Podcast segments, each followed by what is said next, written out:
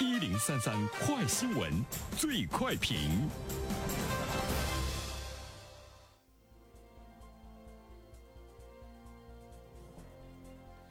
焦点事件快速点评：九月十八号，亚洲教育论坛。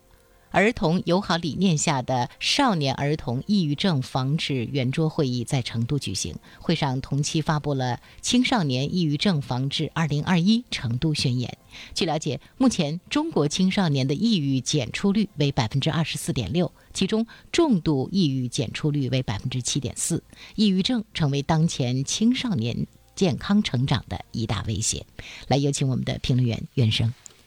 你好，肖萌。嗯。嗯，我们关注呢青少年的这个抑郁症啊，这条新闻呢，其实向我们传递出来的就是今后社会、政府，包括一些公益组织，都会共同来关注呢我们社会中呢青少年的抑郁症，啊，使得这些孩子们，使得这些家庭呢不再孤单，同时呢也提出来了更多的一些建议啊。我们都知道，如果家里有一个孩子是抑郁症的话呢，父母。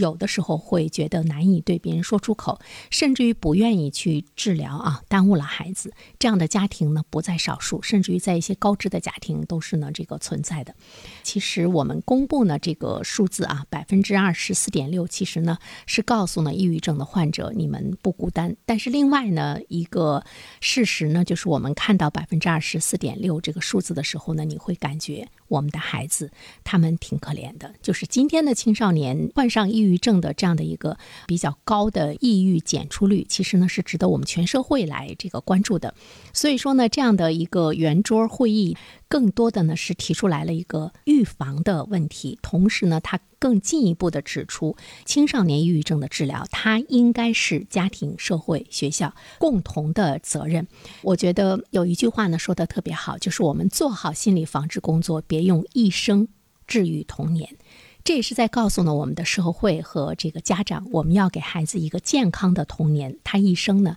才会幸福。现在呢是这个双减的政策下，我们注意到呢孩子们的学习压力，家长的压力呢是减轻了，但其实呢我们也看到了，呃社会其实也是呢在提出。我们今天的孩子，除了学习之外，有很多的问题需要我们的家长腾出时间，腾出你的大脑，腾出你的这个精力，要去关注他。那么，青少年抑郁症就是其中呢特别呃主要的呢一个方面。当前的这个双减政策呢，它也是为了使我们的孩子能够更好的健康的成长，也希望家长们能够关注到孩子的一个心理的健康问题。所以呢，这里面呢是在让我们全面的来理解抑郁症是。校园教育、家庭环境、家庭教育各个方面都要做出相应的调整，才能呢有最好的效果。最主要的呢是我们家长的心态要发生改变。今天的双减政策之下，如果家长的心态不发生改变，那么社会的心态呢，其实还是焦虑的。说到少年儿童的这个抑郁成因，在这篇报道中，我们看到了很多的专家，他呢有一些分析，我们简单的说一下哈。他首先说到的是一个遗传的因素，百分之五十的抑郁症儿童的父母中，至少有一个曾经患过抑郁。如果啊，你们家里。夫妻双方有一个曾经患过抑郁的话，一定要呢注意孩子这方面的这个倾向。其次呢是这个意外的事件，孩子们认知不成熟，他容易把外在的人。事物等重要的课题看成是自己的一部分哈。第三方面就是一个认知的因素，说如果儿童早期经历了分离、丧亲等等，他呢容易产生一种消极的认知，他认为社会对他是不友好的，他也认为别人不爱他自己。比如说一些离异的家庭对孩子带来的影响，值得我们去关注哈。孩子会认为父母不爱自己，所以离开他呢，会对自己呢有一定的贬低，构成了一种易感的机理。第四方面的话呢，特别说到的就是一个生理的因素，就是荷尔蒙的分泌和。变化，大脑前额叶发育的不完全，他对情绪的调节能力不完备，呃，所以呢就有这个抑郁的发生。其实这个呢，我们成年人也会呢有呃比较深刻的体会。如果我们对自己的情绪调节能力比较弱，你会发现呢，你比周围的人更痛苦，没有了那么多的快乐，其实就是不容易呢开导自己。那么，呃，青少年可能在这方面呢，他更不具有呢这方面的这个能力。这一次的这个圆桌会议，其实他特别说到的是我们的社。会会和家庭怎么样让孩子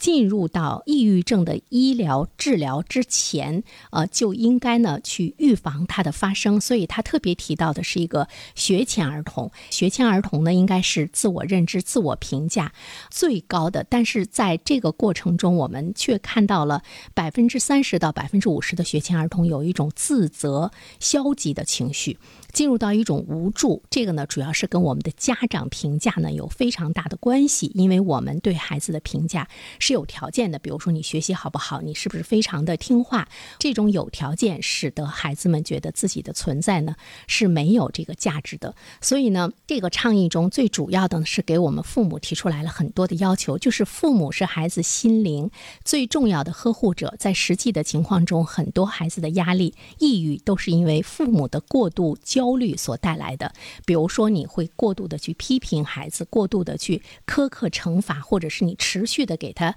施加压力等等，这些呢都是值得我们关注的。嗯，我记得最近呢，我看过一篇呃新闻，有一个孩子就是他学习特别好哈，他初二的时候呢，他跳楼自杀了，给他父母写了一封遗书，他说感谢你成为我的父母，但是我希望来生不再与你们相见。他是一个非常优秀的孩子，但是他已经难以承受呢，就是父母给他的。学习带来的那种巨大的压力和苛责，比如说他成绩考不好的时候，父母让他穿着拖鞋在外面示众，这对孩子来讲呢，就是一个巨大的这个侮辱啊！健康的父母恐怕呢，是我们今天这个社会呢特别需要的。另外一方面的话呢，就是我们的教育的导向、价值的导向也出现了很多的这个问题，也是呢需要我们去改变和扭转。孩子怎么样才能？没有抑郁，其实呢，他是需要有一个幸福的大脑。对于人来讲，什么样的大脑是幸福的？不是我们今天所理解的你多么有钱，呃，你多么有权。其实真正的幸福的大脑是，你怎么样去做一个高尚的人，以及你要努力做一点有价值的事情。在我们今天教育孩子的时候，我们去试问一下，我们有多少家庭在教育孩子去做一个高尚的人，做一些有价值的事情，对社会、对这个国家、对别人有价值的。事情，我们的教育理念可能有一些。偏执或者是偏颇，比如说你要有钱，你要有社会地位，你要多么多么的成功，呃，这些呢，对于孩子来讲，他不会有一个非常幸福的一个这个大脑。呃，我记得我曾经看过一位外国非常著名的心理学家，他在五六十年代哈，在西方治疗抑郁症的时候，他就给出了一个非常有意思的一个建议。他说，你每天睡觉之前，你都要去想一下，你第二天能为别人做一些什么事情，你身边的熟人或者是陌生人，你能为。为别人做一件事情，你的抑郁症慢慢的就好了。好了，小萌，